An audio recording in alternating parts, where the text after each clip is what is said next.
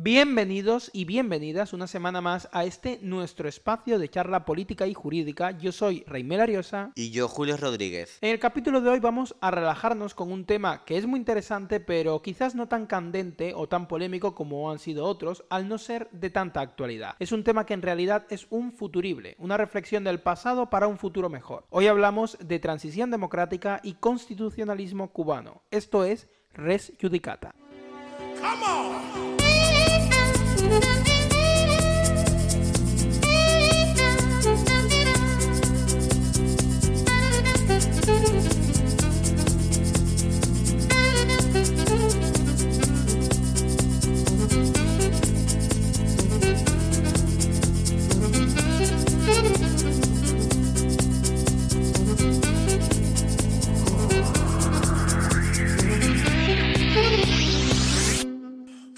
Cuando miramos a Cuba y nos permitimos a nosotros mismos el lujo de soñar con una Cuba libre, democrática y próspera, y lo digo como lujo al ser la realidad de hoy tan desalentadora, nos, asaltan dudas complejas, dudas relacionadas con ese momento exacto en el que dejamos atrás una dictadura tan cruel como es la dictadura comunista y avanzamos a esa anhelada democracia. ¿Cómo se transiciona una democracia? ¿Qué reglas o qué leyes entran en juego en esa transición? ¿Tendremos que crear una constitución nueva? ¿Podremos aplicar la constitución comunista en el ínterin? ¿O a lo mejor debemos acogernos a una constitución del pasado? ¿Qué gobierno, qué líderes o qué políticos van a organizar esta transición? Pues Reimel eh, supone un desafío monumental para el cual no hay ninguna regla escrita. Esto es muy importante. Han habido ejemplos a lo largo de la historia reciente en Europa, en América Latina, que nos permiten eh, eh, mirar a esos países, a los países del este, por ejemplo, y eh, tomar nota de lo que les ha funcionado y de lo que no. Pero lo que sí que está claro es que no, no tenemos una guía para navegantes eh, y sobre todo no nos podemos fiar porque la realidad cubana es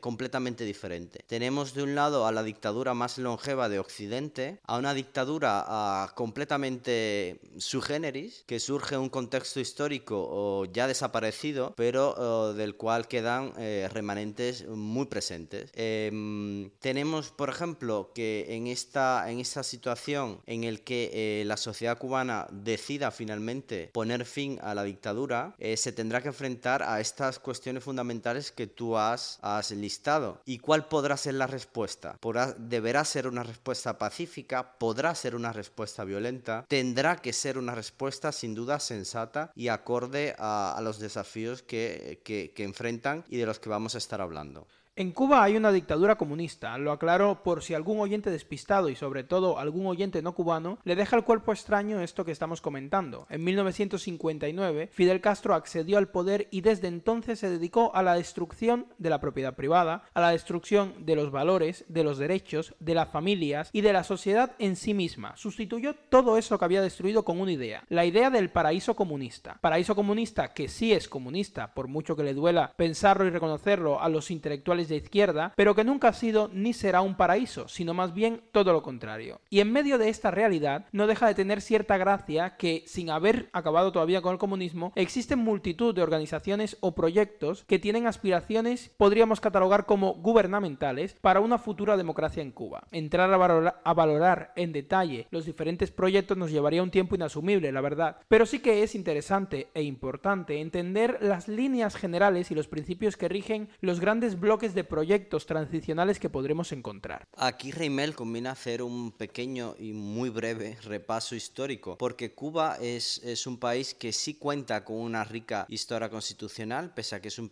un pequeño país, una isla, un archipiélago, y que podemos decir que eh, se retrotrae quizás a la constitución de Cádiz de 1812, que tiene un impacto en Cuba, aunque Cuba al tener una burguesía, digamos, basada sobre la esclavitud, pues no, no llega a, a recibir, digamos, a reflexionar esa, esas libertades nuevas que se concedían a los españoles en la Constitución de 1812. Las constituciones auténticamente cubanas son las constituciones de la República en armas. Tenemos la primera, que es la Constitución de Guaymaro, que es la de 1869, que uno de los protagonistas principales fue Ignacio Agramonte, camagüeyano. Otro, sin duda, fue Carlos Manuel de Céspedes, el primer presidente de la República en armas. Es, esa constitución es la que em, ratifica la igualdad de todos los cubanos sin importar el color, que es eh, un poco lo que eh, Carlos Manuel de Céspedes había hecho cuando liberó a, los esclavos eh, del ingenio la de, la de Majagua. Además está la Constitución del 78, una breve constitución, la de Baraguá, que es en la que Antonio Maceo em, mm, rechaza el pacto del Zanjón. Tenemos luego la Constitución de la Guerra Necesaria, que es la del 1895, la de Jimaguayú, que permite un poco equilibrar cómo será el, el modelo de guerra que un poco con la influencia de José Martí va a tener lugar y tenemos ya como colofón a las, a las últimas constituciones de la República en Armas, la de la Yaya de 1897, que es una constitución muy pequeña. Luego tenemos ya con el nacimiento de la República, el 20 de mayo de 1902, tenemos a la primera constitución de la República, que es la, la del 1901, una, una república que, eh, que nace em, tras la conclusión de, de, una serie de guerras sangrientas con los españoles y que eh, nace de alguna manera maniatada ah, sobre todo por la enmienda Platt que, eh, digamos, cede soberanía a los Estados Unidos. Esta constitución, sin embargo, eh, es una constitución tremendamente liberal que aún así eh, establece un sistema de derechos liberales que son replicados de manera casi exacta por la constitución del 40, que sería la constitución siguiente, y que, sin embargo, es de manera natural, acompaña los primeros años de la República hasta ah, la, la,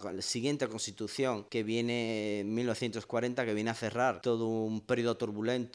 tras la dictadura de Machado, tras el gobierno de los 100 días, y que sin duda eh, constituye un hito histórico para ah, en el constitucionalismo cubano y yo diría también constitucionalismo mundial. La constitución del 40, de la que hablaremos quizás brevemente también, em, supone una serie de avances en, en, el sistema de derechos sociales como lo contemplaron los constitucionalistas de, esa, de ese momento histórico y sin duda responde a las preocupaciones sociales de la época. Yo diría que la constitución del 40 es una constitución demasiado extensa que establece una serie de derechos eh, demasiado detallistas que, insisto, responden a esas necesidades sociales y a los temores de ese momento, pero que sin duda funcionarían en una sociedad que eh, tendría que evolucionar eh, de manera equilibrada. ¿Qué pasa? Que esa evolución no se dio porque se interrumpió por la dictadura de Batista y luego por la dictadura de Fidel Castro, que prometió restaurarla y no la llevó a cabo seguida por una ley fundamental en que venía a sintetizar, según, según, según la, la, misma práctica comunista, la constitución del 40, pero sin duda no la aplicaron. Cuba estuvo sin constitución hasta el año 76, en que se promulga la primera constitución comunista, completamente atea y 100% marxista-leninista. Luego esa, esa constitución se rehace en el año 1992, eh, se elimina la parte atea y se deja una constitución Um, de, corte igualmente comunista en el que el Partido Comunista ah, ejerce el papel eh, rector del Estado y de la sociedad. Esta misma constitución ha sido modificada completamente eh, en la última constitución del año 2019 bajo la dictadura que establece, eh, que establece básicamente reitera los postulados oh, socialistas y comunistas del sistema que rige en Cuba estableciendo oh,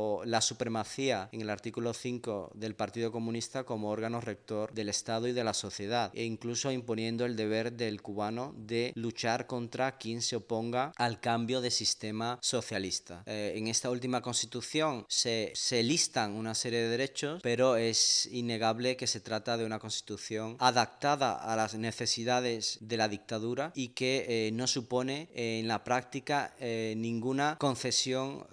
ningún reconocimiento de derechos al ciudadano a nivel práctico, puesto que no hay independencia uh, de los poderes, no hay un poder judicial independiente, no hay un control sobre el poder legislativo, el poder ejecutivo simplemente se ejerce por quien controla el Partido Comunista y eh, toda la sociedad está permeada por, eh, por, por, el tirano, que es eh, Díaz Canel en este caso, el, el, gobernante, el dictador de Cuba. Y no solo eh, no dota de manera efectiva a los ciudadanos cubanos de los derechos que dice, sino que rompe con el hilo constitucional desde un punto de vista eh, de soberanía nacional y desde un punto de vista de positivismo jurídico, con el hilo constitucional que, se había eh, mantenido hasta 1940. La promulgación de la ley fundamental que promulga Fidel Castro, donde sintetiza la constitución de 1940, así como el resto de constituciones comunistas, pues efectivamente no son constituciones legítimas, no son constituciones nacidas de un pueblo que que se organiza de manera constituyente y esto es yo creo lo que está en la base de que luego los proyectos transicionales en su, eh, en su gran mayoría retoman la constitución de 1940 como punto de partida para ese día cero cuando caiga la dictadura y de repente tengamos que tener un ordenamiento jurídico necesariamente distinto al que ha habido durante el comunismo. Y, en ese sentido yo quería hacer un repaso de los, de, los proyectos transicionales que tenemos eh, actualmente, o al menos de los más reconocidos, para ver un poco por dónde, por dónde van estos proyectos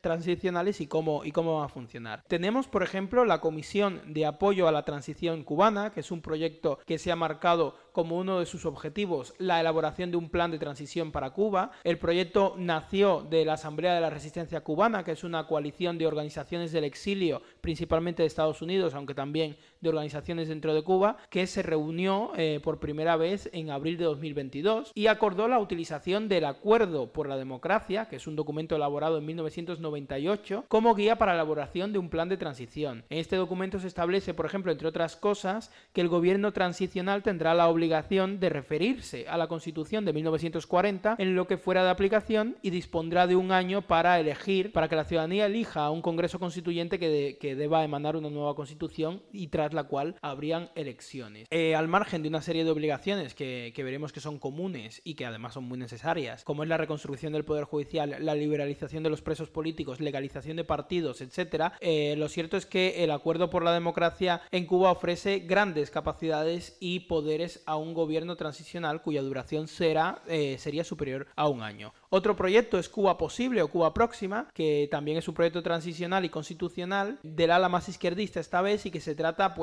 oficialmente de un centro de estudios donde se abordan diversos temas sobre Cuba en su estado actual y sobre una estrategia, una futura estrategia de transición a una democracia y destaca una fuerte inspiración en la transición española, por ejemplo. Igualmente también podemos ver que, que en estos proyectos transicionales parecidos al de Cuba Posible o Cuba Próxima hay un anhelo por la preservación del hilo jurídico, de manera que implica de cierta manera el respeto del hilo jurídico existente durante el comunismo, es decir, el que habría hoy en día. Eh, otro proyecto, por ejemplo, sería Alternativa, que es una propuesta que surgió precisamente a raíz de las manifestaciones del 11J en Cuba. Se trata de una propuesta pues muy completa que establece una estrategia para el derrocamiento de la dictadura propiamente y posteriormente pues se sitúa en lo que la, la misma propuesta denomina como día cero, el primer día de la transición y establece que no será, por ejemplo, una transición superior a 18 meses, que hay que derogar todo el ordenamiento jurídico actual y restituir todo el ordenamiento jurídico que se interrumpe hasta la interrupción de la democracia, es decir, todo hasta 1952, incluyendo la Constitución de 1940, y por supuesto, al igual que el resto de proyectos, pues hay mandatos invariables como son la reconstrucción del Poder Judicial, que decíamos antes, liberación de presos políticos, pluripartidismo,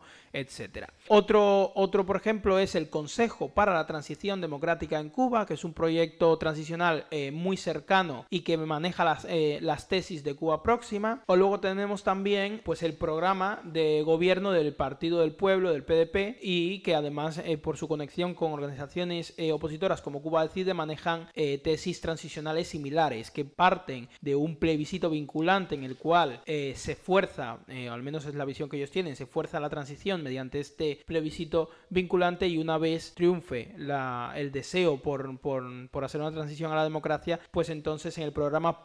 transicional se vuelve a retomar lo que decíamos antes del acuerdo por la democracia eh, en Cuba de 1998, que fue ratificado, por cierto, en 2018. Em, seguramente existen otros, otros proyectos y otros programas transicionales que me estoy dejando en el tintero, pero la, eh, la esencia está en lo, que, en lo que hemos dicho y podemos sacar los tipos de lo que hemos dicho. Aunque hay otros movimientos, por ejemplo, eh, que hablan de la restitución de la Constitución de 1901 en vez de la de 1940 por desavenencias con esta, esta última Constitución. Pero yo creo que en definitiva podemos hablar de tres categorías transicionales. Hay una transición dura digamos, con un claro borrón y cuenta nueva. Hay una transición más técnica que busca eh, una transición real, pero que entiende en cierta manera la imposibilidad de imponer un régimen jurídico de hace 70 años. Y hay una transición blanda que eh, incluso eh, desea respetar en cierta manera el orden jurídico que tendríamos actualmente y además en la que hay que tener especial cuidado porque podremos encontrar dentro de este sistema transicional blando lo que, lo que se denomina como cambio fraude, donde en realidad no hay un deseo de cambiar, sino un deseo de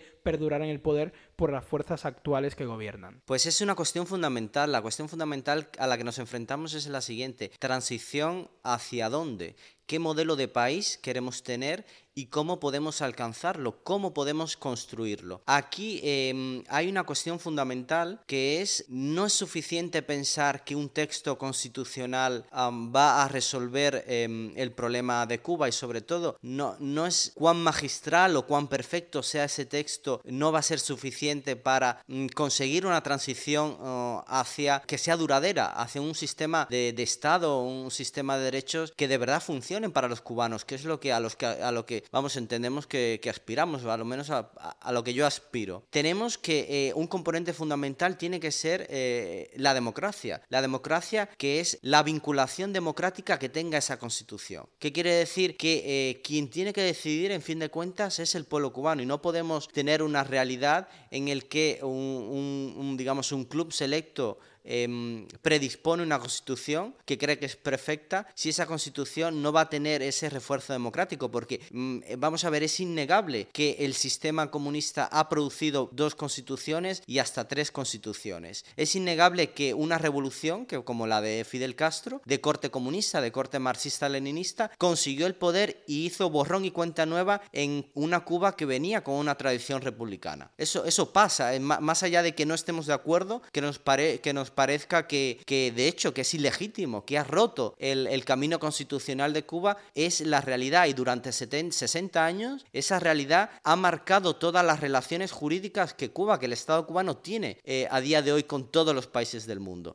Es por eso que el Cuba, que el Estado comunista, es capaz de endeudarse, que es por eso que Cuba, el Estado comunista, es capaz de em, llegar a acuerdos con todos los países, comerciar con todos los países, salvo, pues, por ejemplo, con Estados Unidos, la cuestión del embargo. Em, entonces tenemos que todos esos países, con estas pocas excepciones, aceptan la soberanía que ejerce el Partido Comunista sobre Cuba. Entonces el modo de eh, romper, eh, eh, de romper con esa dictadura no es solo proponer el mejor texto constitucional, sino asegurarnos que sea el pueblo cubano el que decide que ese es el mejor texto constitucional. Entonces aquí la, primera cuestión es hacia dónde vamos. Eh, no, va a ser necesariamente lo más eh, fácil de determinar. Por ejemplo, tenemos el modelo de transición española, ya que hablábamos de transiciones blandas, em, transiciones técnicas o duras. Quizás la, española vendría a ser una transición técnica que se ha pensado que eh, se ha puesto incluso como modelo dentro de las transiciones presoviéticas, anteriores a la transición de los países de Europa del Este, y es una transición eh, en que dentro del régimen de Franco, em, quienes ostentaban el poder llegaron a una serie de pactos con quienes habían estado excluidos por mucho tiempo, como el Partido Socialista Obrero Español, como el Partido Comunista, y dijeron, por, en aras de la convivencia social,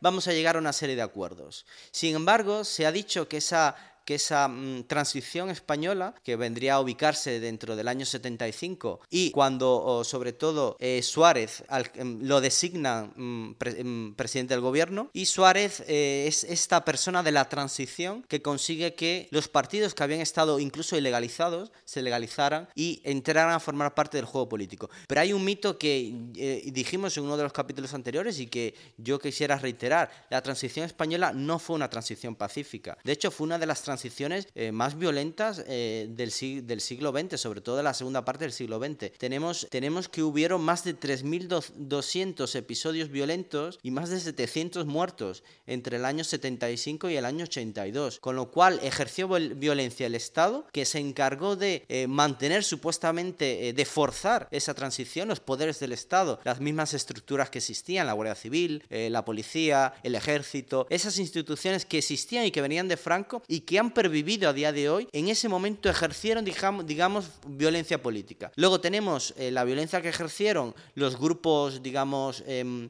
los grupos políticos mm, terroristas, como podrían ser eh, ETA, o los grupos políticos, digamos, contestatarios que eh, querían romper con esa convivencia porque querían poner imponer un tipo de Estado distinto, que no fuera el, el, modelo de convivencia que quería proponer Suárez. Tenemos que esa violencia, sin duda, a día de hoy eh, se ha apartado porque eh, los españoles no quieren, no, no quieren reconocer que eso, que eso fue, eh, quizás quieren apartar la mirada sobre esos hechos sangrientos que sin embargo siguen estando en la memoria de los españoles y que por ejemplo tenemos los distintos intentos de leyes, sobre todo de, de, la izquierda, como de memoria democrática, que han intentado ya Zapatero, Sánchez, que han intentado rescatar para sanar unas heridas que nunca sanaron. Y es ahí a lo que quiero llegar. Esas heridas que vienen de, la transición española, que no fue pacífica, esas heridas en la, en la que hubo muertos de todos los bandos, muertos de ideologías de izquierda, muertos de ideologías de derecha, esas eh, heridas no están zanjadas 40 años después. Entonces nos tenemos que preguntar, eh, en una transición en Cuba queremos que no hay, que hayan heridas que no se zanjen nunca, que no cierren nunca. Esto es una pregunta que, que es muy importante. La transición española es esa transición que ocurre del, eh, dentro del propio poder, porque al final, em, cuando Franco muere, el, pueblo español, eh, la nación española no toma las instituciones y toma el poder, sino que es el propio Estado el que se transforma en, una democracia porque así lo decide, decide, eh, decide remodelarse y pasar a ser una democracia. Precisamente este modelo transicional no es el que, el que estaríamos pensando para Cuba, el que estaría, y desde luego no es el que desearíamos en Cuba, en, Cuba estaríamos hablando de un modelo transicional basado en que se logra la desaparición por parte del pueblo de manera pacífica o de manera violenta, eso está por determinarse, pero se logra que el, gobierno, la dictadura actual desaparezca y entonces eh, nos enfrentamos a un periodo de transición que debe pues tener un gobierno transicional, un proyecto de transición e incorporar un, marco normativo transicional eh, antes de entrar en el nuevo y demás, pero que no está basado en una transición dentro del propio Estado. En el caso de Cuba, esas transiciones, eh, que es decir, que el propio poder cambie, serían más eh, propias de lo que aspiran los proyectos transicionales más blandos, que aspiran a que sea la propia dictadura cubana o una escisión de la dictadura cubana la que decida hacer un cambio eh, y que decidan convertirse en una democracia y para ello apoyen a la oposición o legitimen a la oposición para hacer este tipo, este tipo de transiciones. Em, desde luego no es el cambio que yo desearía en Cuba, porque me parece que tiene más puntos negativos que positivos. Aquí tenemos, Reimel, un ejemplo eminentemente eh, claro sobre eh, los desafíos y los riesgos que supone el escoger un modelo de transición blando, técnico o duro. Por ejemplo, eh, si decimos que el español es técnico, podría haber sido técnico para los españoles en aquella época. En estos momentos hay, por ejemplo, un ataque furibundo contra el modelo de convivencia de la Constitución del 78 eso lo hemos estado discutiendo en los podcasts anteriores. El gobierno socialista de Pedro Sánchez se ha dedicado eh, gran parte de su gobierno a atacar ese modelo de convivencia. Quiere subvertir esos acuerdos y además eh, quiere reavivar las heridas que están ahí sangrando. Entonces tenemos que eh, en Cuba quienes a día de hoy propugnan un modelo similar, como puede ser Cuba próxima, Cuba posible o las distintas variantes más cercanas a, la izquierda, em, se van a dar de bruces, se van a chocar contra, contra este, eh, contra este desafío, contra que, que, supone, de hecho, un problema muy grande. Tenemos, por ejemplo, el caso de Letonia, que vendría a ser una transición dura porque en Letonia básicamente se prohibió el Partido Comunista. ¿Por qué? Porque Letonia, e, e, ex República mm, Socialista Soviética Báltica, eh, transicionó hacia una democracia plena en el año 92. Tenemos que en el año 2006 el Tribunal Europeo de Derechos Humanos se vio abocado a pronunciarse sobre el caso de eh, Zanoska, que era una em, diputada o una ciudadana letona, ex miembro del, comité eh, del Partido Comunista Letón, cuando la Unión Soviética, y, que quería em, ejercer el derecho de sufragio eh, activo, o sea, ser elegida como eh, diputada. Ella, de hecho, se presentó a las elecciones municipales y ganó una plaza. Se presentó a las elecciones nacionales ya en la democracia, pese a que había una ley que prohibía a los ex funcionarios del Partido Comunista optar a a, ejercer ese tipo de cargos públicos. Se presentó a estas elecciones al Parlamento letón y eh, los tribunales dijeron no, no señora, usted no se puede presentar porque hay una ley que lo prohíbe. Pues esta señora llevó su caso al Tribunal Europeo de Derechos Humanos, que no el Tribunal de Justicia de, Justicia de la Unión Europea, sino al Europeo de Derechos Humanos, que es otro, y este tribunal le dijo que sí, que Letonia, eh, eh, Letonia tenía el derecho de em, prohibir que un exfuncionario del Partido Comunista ejerciera un cargo público en la democracia, porque Letonia entendía que esta prohibición se limitaba a, se limitaba a los casos concretos de este tipo de personas porque podía suponer un ataque a su modelo de convivencia democrático. Entonces tenemos que en Europa es perfectamente defendible que se pueda ilegalizar un partido político, por ejemplo en Alemania están ilegalizados los partidos nazis, que se pueda además prohibir eh, que una persona proveniente de un partido político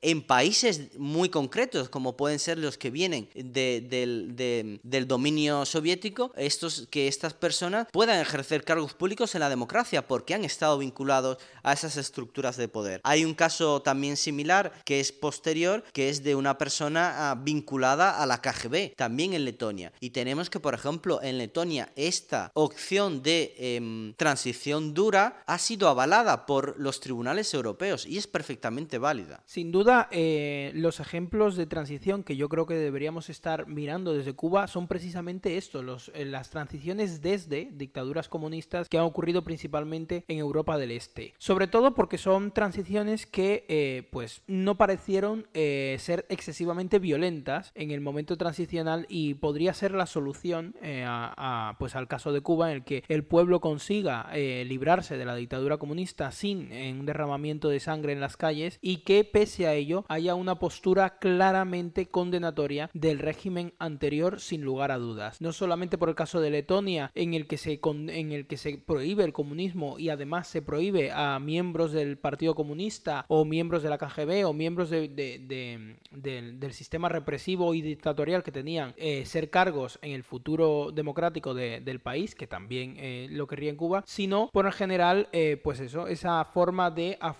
de enfrentar em, cómo hacer el cambio respecto del sistema que había anterior y qué prohibiciones proceden y cuáles no. Yo creo que proceden en realidad todas, pero bueno, eh, lo importante es eh, saber esto, que pues efectivamente no, no estamos solamente abocados a, a, una transición más técnica o blanda, sino que tenemos ese modelo de transición técnica, eh, dura, perdón. Aunque yo considero que una transición técnica también puede ser una transición dura. La diferencia entre la dureza y la blandeza de la transición viene marcada precisamente por cómo se trata al régimen anterior y cómo se trata al el pasado del que venimos para construir el futuro al que, al que queremos llegar. Las transiciones blandas se van a ver más marcadas por, una, por un ánimo de perdón, un ánimo de integración incluso de, de, del régimen anterior en el, en el nuevo modelo como, una, eh, como un método, yo quiero entender, de salvaguarda de, esa, de, la transición en sí, mientras que la transición dura, eh, mientras que las transiciones duras van a ser pues condenatorias del pasado y buscarán precisamente curar las heridas mediante la justicia con todos aquellos que han cometido injusticia durante muchos años en el pasado. Y una transición técnica, tal y como yo la veo, puede ser dura, pero se diferencia en, el resto de los modelos transicionales que hemos hablado antes en Cuba, en que es realista respecto del marco jurídico que trata. Es realista respecto de qué se puede hacer y qué no se puede hacer, porque retomar eh, marcos constitucionales o marcos jurídicos, como hay, por ejemplo, en el proyecto Alternativa de, de hasta 1952 y pretender que de repente en 2023, si Cuba transiciona a una democracia, va a haber leyes vigentes que estaban vigentes en 1952, pues es cuanto menos una locura, jurídicamente hablando, porque la realidad cubana no tiene nada que ver con la realidad cubana de 1952. Aquí es un factor esencial el tiempo. Esto es lo que, lo que quizás puede ayudar a solucionar o por lo menos a enderezar este problema de eh, no solo qué modelo de transición, sino cómo, cómo hacerlo. Por ejemplo, estos proyectos que hablan de eh, retomar una, un pasado legislativo que sin lugar a dudas eh, era democrático porque tenía esa, esa vinculación em, democrática, esa sanción del soberano que es el pueblo, eh, sobre todo el pueblo a través de la expresión de los partidos políticos que es fundamental. Esto del pluripartidismo es como, es como el elemento fundamental que hace que una constitución no solo sea lo que rige en un país, sino que lo rige de derecho. Por eso se habla de Estado o Estado de derecho. No, es simplemente Estado constitucional, porque Cuba actualmente, eh, la dictadura es un Estado constitucional. Hay una constitución. Han habido, de hecho, varias constituciones comunistas, pero Cuba no es un Estado de derecho, porque no rige un sistema de derechos eh, donde, eh, en efecto, uno, hay una democracia, dos, hay elecciones pluripartidistas y tres, hay,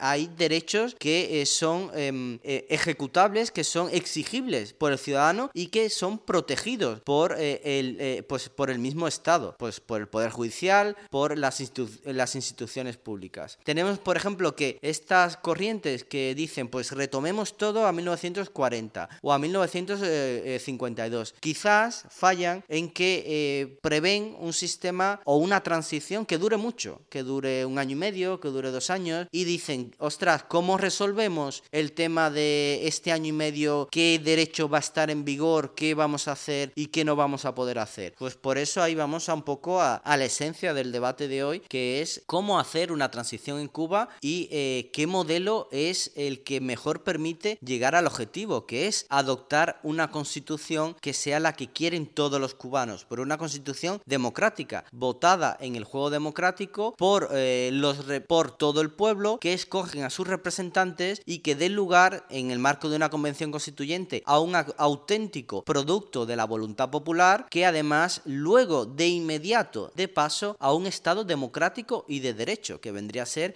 el Estado posterior a la transición. Evidentemente, en todo ese momento eh, serán necesarios resolver toda una serie de cuestiones de tamaña importancia que es cómo configurar la realidad nacional, cómo hacer que eh, esa transición eh, sane las heridas que hay y resuelva de manera bastante definitiva todo, todo, todo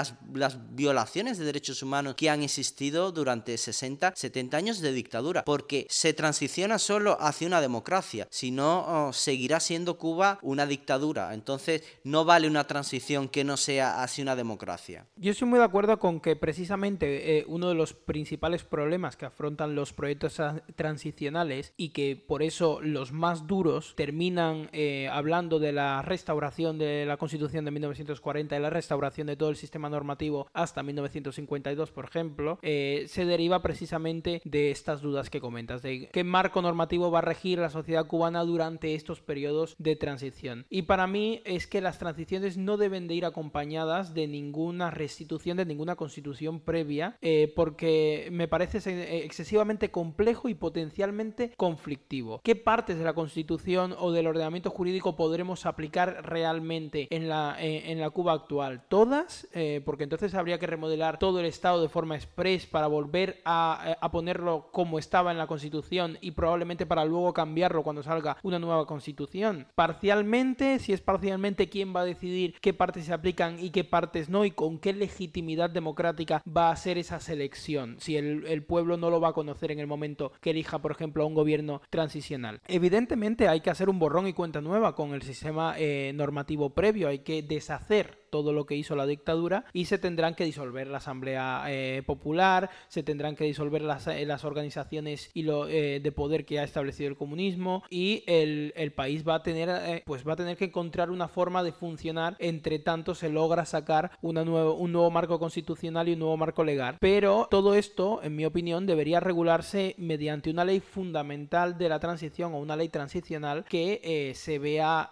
pues refrendada por el pueblo una ley transicional que por supuesto puede inspirarse en, la, en constituciones previas, eh, como por ejemplo la de 1940 o la de 1901, de manera que el pueblo en un referéndum pues eh, avale que efectivamente esa es la ley que desea, ese es el ordenamiento jurídico que desea durante esa etapa de transición y tenga pues toda la legitimidad democrática necesaria. Pero no que un gobierno transicional decida qué aplica y qué no aplica de la constitución de 1940, de la constitución de 1901, según puede o no puede por la realidad cambiante, o qué leyes de 1952 es posible aplicar a día de hoy o a lo mejor que leyes no porque quitaban derecho a las mujeres o por, eh, o por, o por minorías eh, raciales o de otro tipo, por ejemplo, o lo que sea. O porque ya no existen las instituciones que regulaban, por ejemplo, porque el comunismo lo ha destruido todo. Además, eh, en lo que se refiere a la duración, yo creo que fallan mucho los proyectos de transición que establecen plazos de duración de 12 meses como mínimo y precisamente esto se, se deriva, yo creo, de que el gobierno transicional, tal y como lo ven la mayor parte de los proyectos, lo valoran como que tiene una responsabilidad reconstructiva de, Cuba, porque Cuba está en el peor de los estados posibles. Y yo creo que cuando, cuando eh, las organizaciones se,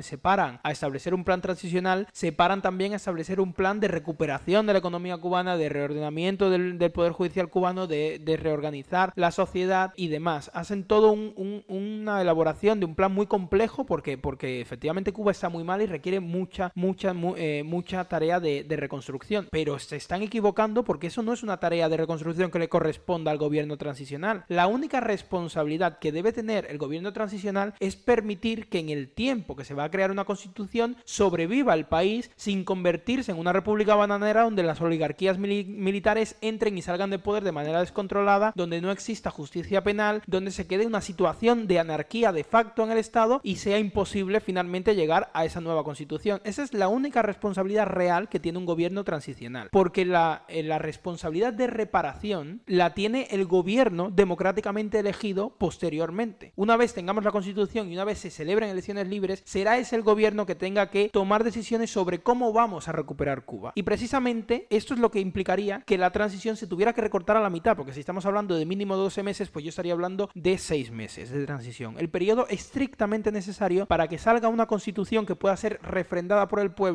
y que inmediatamente después de ese referendo se lleven a cabo elecciones generales para elegir un gobierno. Reimel, esto es fundamental. No podemos pensar que eh, quienes eh, ejerzan o presten ese servicio público durante una transición están em, cuentan con las facultades de representación democrática que les permitan tomar decisiones en nombre del pueblo cubano. Eh, señores, quienes, quienes gestionen, quienes participen como políticos durante una transición, tienen una tarea muy simple. Es preparar lo que vendrá a ser una convención constituyente y lo que, eh, lo que va a habilitar, lo que va a permitir que eh, se le proponga al pueblo cubano una constitución. Entonces tenemos que tendrán que trabajar concentrados en eso por un tiempo limitado que como tú bien dices podrán ser seis meses, quizás renovables, pero tengamos en cuenta que por ejemplo en la transición española desde que Suárez eh, sube al poder en julio del 76, la constitución española se aprueba, se ratifica en referéndum popular en el año 78, en, en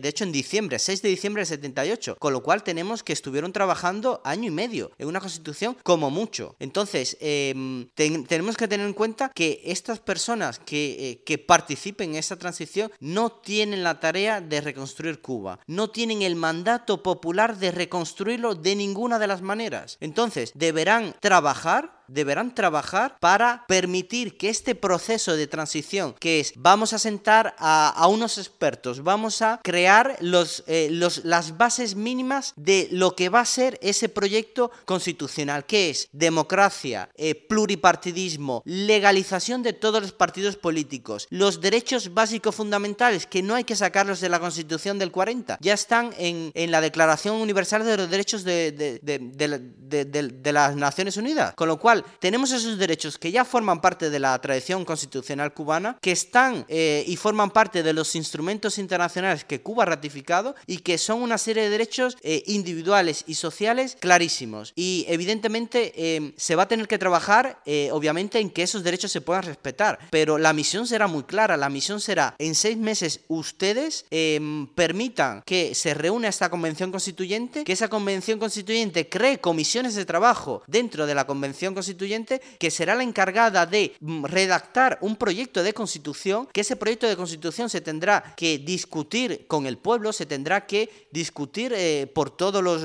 mediante todos los medios de comunicación públicos y privados que puedan que puedan crearse y eh, se tendrá entonces que aprobar por los miembros esa convención constituyente y aprobados por los miembros de la, de la, de la convención constituyente que tendrán que ser a su vez representantes de todos los partidos políticos evidentemente en un número por determinar, pues será ese proyecto que nazca de esa convención, como pasa con todas las convenciones constituyentes, que no es nada novedoso, todas las convenciones sacan un proyecto que se someta a votación y que se aprueba, ese proyecto se tendrá que someter al pueblo cubano en referéndum, que será la constitución de Cuba. Sin duda, por lo menos yo personalmente, creo que Reymel aquí también, nosotros ni de lejos estamos de acuerdo con que la constitución de 2019 comunista pueda servir de base para nada es una constitución que solo sirve para sostener un Estado totalitario y que no puede dar paso a la democracia. Entonces, em, que no exista esa constitución en, por seis meses, por un año, por dos años, no es un problema. Es que las constituciones son letra muerta si no se garantiza. Por ejemplo, tenemos, no sé, los que vivimos en España lo tenemos muy claro. En la constitución viene el derecho a una vivienda digna y en España, pues eh, es que no, es un derecho aspiracional completamente. No se garantiza el derecho a una vivienda digna.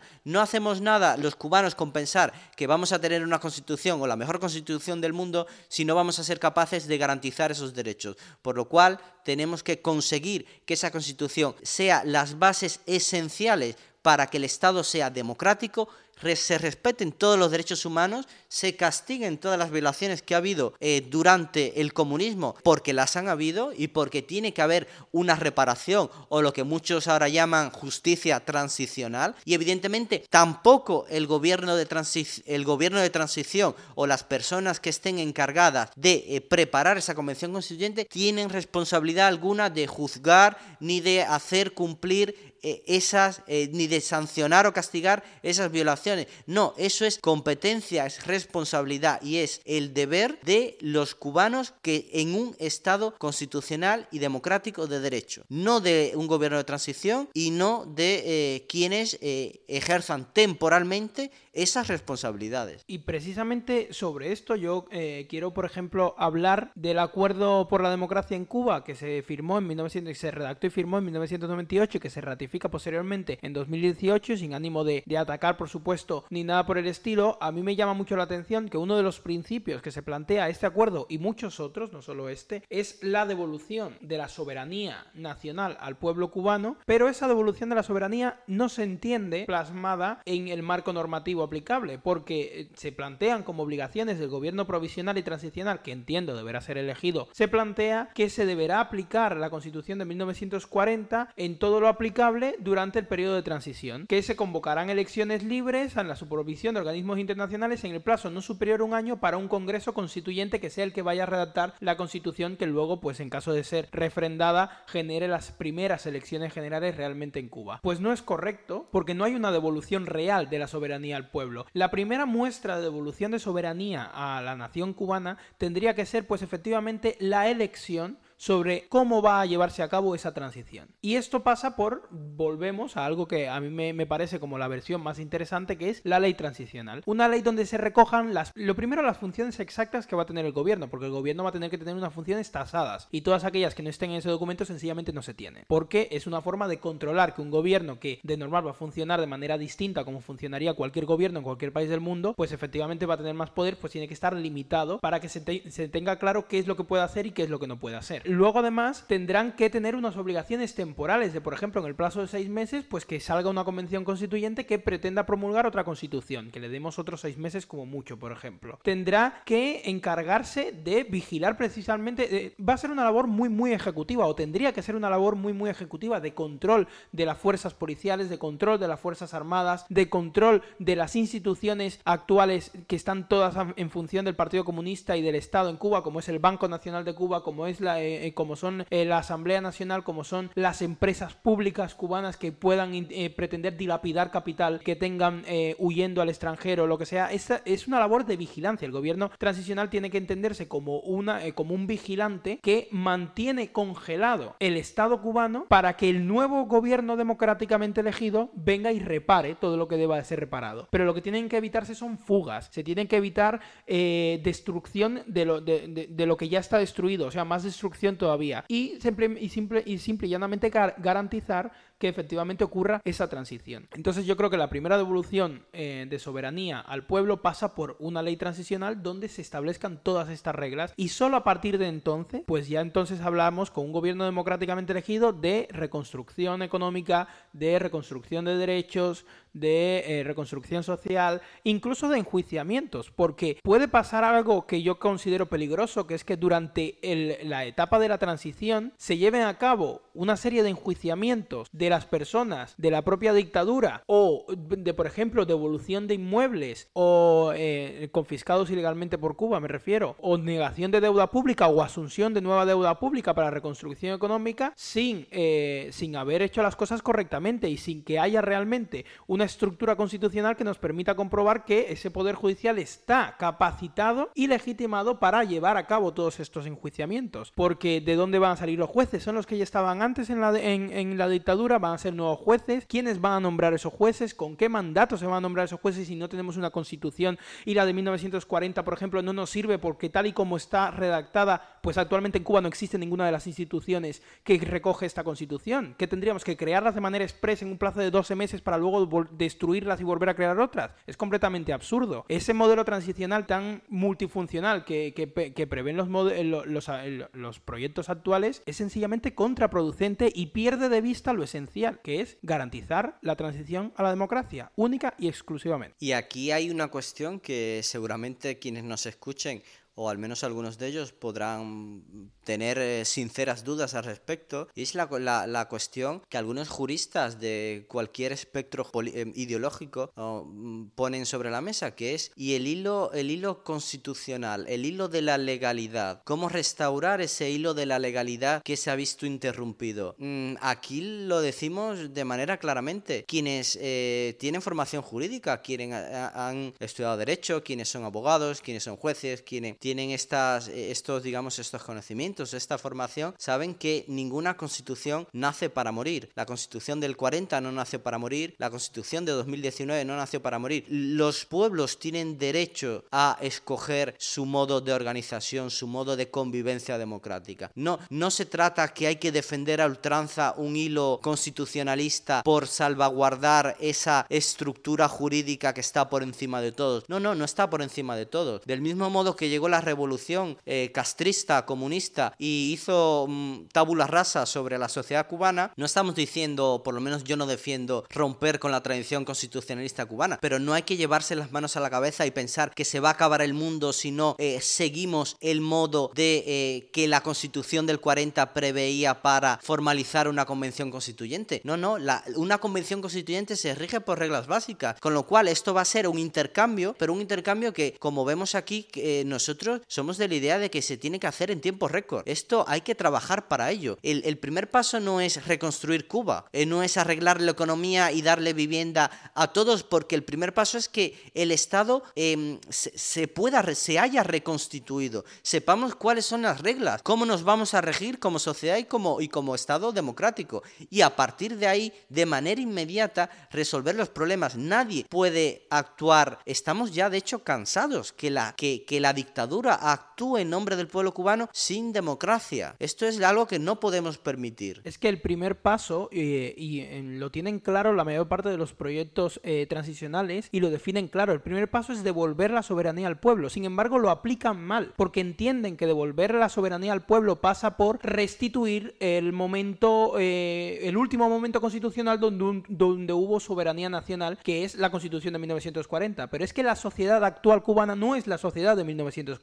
Luego, la sociedad actual cubana, en el momento que se le impone una restitución de la Constitución de 1940, no, está no, no le está siendo devuelta la soberanía. La soberanía le, le estaría siendo devuelta si hay una consulta precisamente sobre cómo transicionar y sobre cuál es el marco normativo que tiene que haber durante esa transición. De ahí que la ley transicional pueda recoger partes de la Constitución, pero deba de ser refrendada. Porque la soberanía nacional será devuelta solo en ese momento. Y yo creo que en general lo que pasa con la Constitución de 1940 es precisamente que no entendemos o no logra entender qué significa una constitución, qué es una constitución o qué debe ser una, eh, una constitución. Y no es que sea una duda absurda o derivada de la ignorancia, porque proyectos constitucionales constitucionales han habido muchos. Y como, lo y como lo que hemos comentado aquí, la constitución de 1901 de Cuba era una muy diferente a la de 1940. Ya solamente en el articulado de la de 1901 tenía 115 artículos y 6 disposiciones transitorias. Y la constitución de 1940 tenía 285 artículos, 43 disposiciones transitorias y una disposición final. Algo que se desprende pues de, eh, pues de contenido extra de, eh, que querían blindar en la constitución. Y es que la constitución tenemos que entenderla como un acuerdo de mínimos en el que la soberanía nacional determina sobre qué base se va a construir el Estado de Derecho, sobre qué base se va a construir la sociedad y qué bases van a estar blindadas, especialmente en la Constitución, porque tenemos que entender la Constitución como un blindaje de derechos y como un blindaje de normas jurídicas, cuya reforma pues es más difícil que cualquier reforma de cualquier otra ley. Entendiendo así la Constitución, podremos darnos cuenta de que es necesario un nuevo pacto y en el que la sociedad cubana actual decida qué es lo que quiere blindar y qué es lo que no quiere blindar, porque la de 1940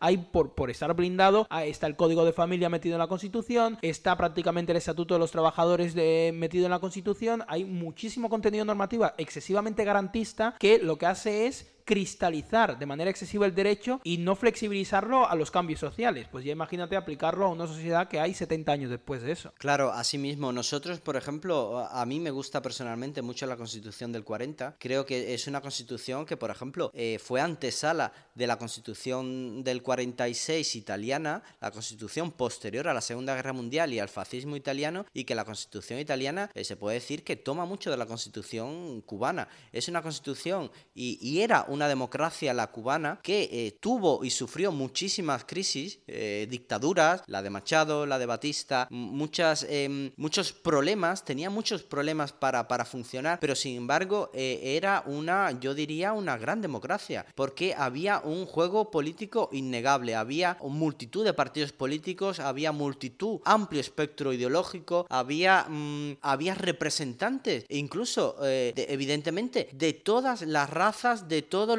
los, estratos sociales. Es innegable que quien piense en, en, la Cuba uh, pre-revolucionaria, precomunista, eh, no pueda decir que era una sociedad tremendamente multicultural, tremendamente integrada, con posibilidades para todos. Sí, podía haber pobreza, podía, pero para su época era una sociedad tremendamente desarrollada. Y jurídicamente el proyecto constitucional de, de 1940 es, eh, no tiene paragón eh, para la época. Tiene un exceso de derechos sociales que, no, que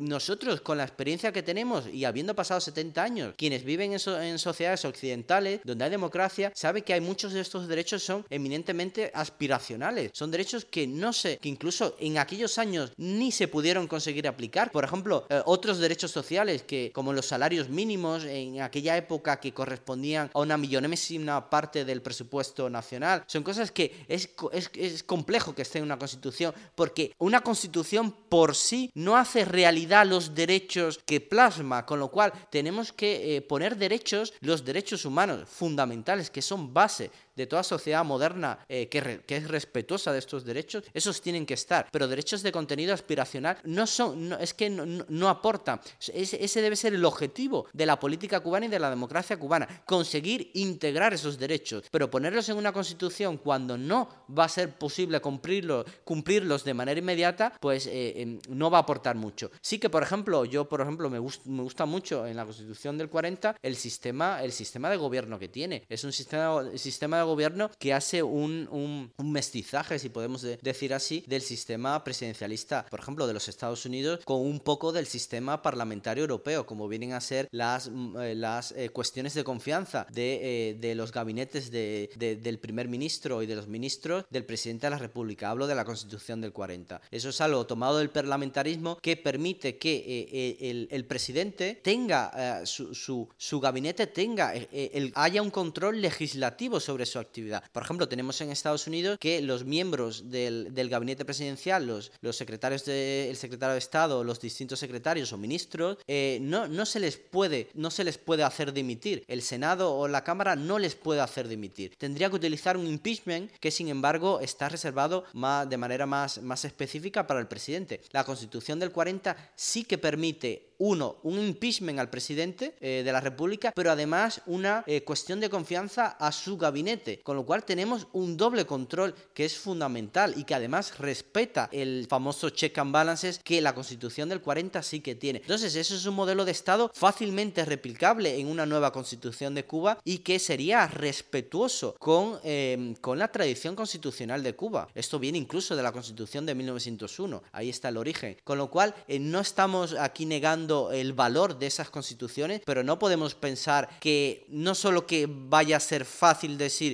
aplicamos la constitución del 40 rajatabla o decimos esto va a estar en vigor un año, un año y medio y ya luego veremos qué proyecto de constitución sale, sino que ese no debe ser el objetivo de una transición. La transición es sentar las bases, sobre todo el gobierno transicional, lo que tiene que hacer, según nuestro criterio, según mi criterio, es decir, vamos a pensar cuáles son las bases del modelo de, Estado que, va a funcionar a partir de ahora, modelo de Estado democrático y de derecho, eh, no un Estado, no el mismo Estado que está, no el Estado comunista que está, con su falsa constitución, y sentados y decidido esto, y votado y refrendado por el pueblo cubano, con esa nueva constitución hay nuevas elecciones y hay un nuevo gobierno que sí que ya tiene que resolver desde el minuto cero, eh, desde el minuto uno, los problemas del cubano de hoy. No dedicarle más tiempo a más constituciones ni, ni a más eh, teorías jurídicas, sino ponerse a hacer política y un gobierno que sea controlable, que, eh, que tenga un... Mm, que, sobre el cual el ciudadano ejerza un control el más estricto posible. Pues sí, yo creo que efectivamente has dado en, en, los puntos exactos. Hablar de que no se debe restituir una constitución pasada no es decir que la constitución pasada sea mala o no tenga valor, sino sencillamente entender que la constitución pasada no cuadra con la, con la sociedad actual cubana y que implicaría una reconstrucción in extremis de un Estado que no existe, que, no es, contra, que es contraproducente respecto de que posteriormente pueda cambiarse, porque efectivamente va a tener que haber un nuevo proceso constituyente donde salga nueva eh, donde salga una nueva constitución que podrá estar o no, porque eso va a depender de la soberanía nacional de Cuba, podrá estar o no, pues eh, basada en las constituciones previas. Yo considero que las normas que, eh, que contiene la constitución de 1940 y que ya contenía la constitución de 1901 deben de ser utilizadas para la creación de la nueva constitución y debe de ser reciclado por mantener una tradición constitucionalista que ya existía en Cuba y porque realmente tienen un valor. Esto no quita que se pueda aprender de la propia constitución americana, de los funcionamientos modernos que tenga hoy en día, de las constituciones europeas, como puede ser la española, la italiana, la alemana o la que, o la, que nos, nos, sintamos inspirados por, por mecanismos que, que tengan incorporados y que creamos de utilidad y lo reflejemos. Pero esto, como se suele decir, esto ya es otro debate, eso esto es otro tema, ya esto es hablar de qué constitución nos merecemos en Cuba, en una Cuba democrática, que da para mucho. Hoy eh, hemos debatido sobre la transición y sobre cómo eh, nos interesa eh, llevar a cabo esa transición y pues yo creo que ya por hoy vamos cerrando el, tema. Sí, ya como conclusión, aquí insistir de verdad en que quienes hacen política, sobre todo pensando en una Cuba democrática, se percaten de que mm, no creo que haya cubanos que quieran que alguien eh, determine por ellos lo que ellos quieren. Esto que este trabalenguas que quiere decir que eh, no tienen mandato democrático y que el único mandato democrático eh, sale de unas elecciones libres, multipartidistas y sin ningún tipo de restricción salvo la ilegalización del Partido Comunista. Con lo cual, aquí es muy importante que eh, eh, la transición, eh, la transición, ese momento en que el, régimen no pueda más y que haya que construir la Cuba democrática, empiece acotada, ceñida por unos plazos muy concretos y muy cortos para que el pueblo enseguida, lo antes posible, pueda decir y esté llamado a decir, sí, yo estoy de acuerdo y sí, yo te elijo a ti para que tú me representes. No más Partido Comunista, no más em, cesión eh, sin control del poder soberano que está en el pueblo a quien quiera, ni aun eh, cuando esa persona diga que lo que quiere es eh, lo mejor para Cuba. Lo mejor para Cuba es únicamente democracia. Claro, porque eso es la pescadilla que se muere de la cola, porque yo entiendo la preocupación de reconstruir Cuba, entiendo la preocupación de que estamos en una situación tan grave que eh, los deseos eh, más, internos son llegar y empezar a hacer las cosas bien. Pero para eso hay que tener mandato representativo y mientras más corta sea la transición, más rápido va a poder ponerse un gobierno con mandato representativo democráticamente elegido a recuperar esa Cuba. Entonces, mientras más corto sea, mejor. Y eso es lo único que tenemos que, que, aportar a, nuestro, a nuestra visión de, proyecto transicional. Es que eh, seis meses van, van, van bien, ¿no? Seis meses yo creo que, que los tenemos... Deberían ser suficientes. Si queremos trabajar, y, y, creo que queremos mucho, eh, esto es, es una meta, es un objetivo y además es realista. No podemos caer en los complots de los grandísimos intereses internacionales que existen, las pugnas que se van a dar, porque, insisto, quien manda es el pueblo cubano y no tiene que mandar ni los Estados Unidos, ni, la Unión Europea, ni España, ni Francia, ni el que sea. Tiene que mandar el pueblo cubano y no, eh, no es democrático ningún proyecto que aspire a controlar Cuba por dos años sin someter eh, el, ese, ese proyecto de, Estado y, ese y esa transición al escrutinio democrático. Hasta lo más mínimo tiene que estar sometido al escrutinio, al escrutinio democrático y es lo que le falla a muchos de esos proyectos, sobre todo los que van a largo plazo. Así que por, eh, por lo pronto, cosa juzgada y, y nos vemos en la siguiente semana.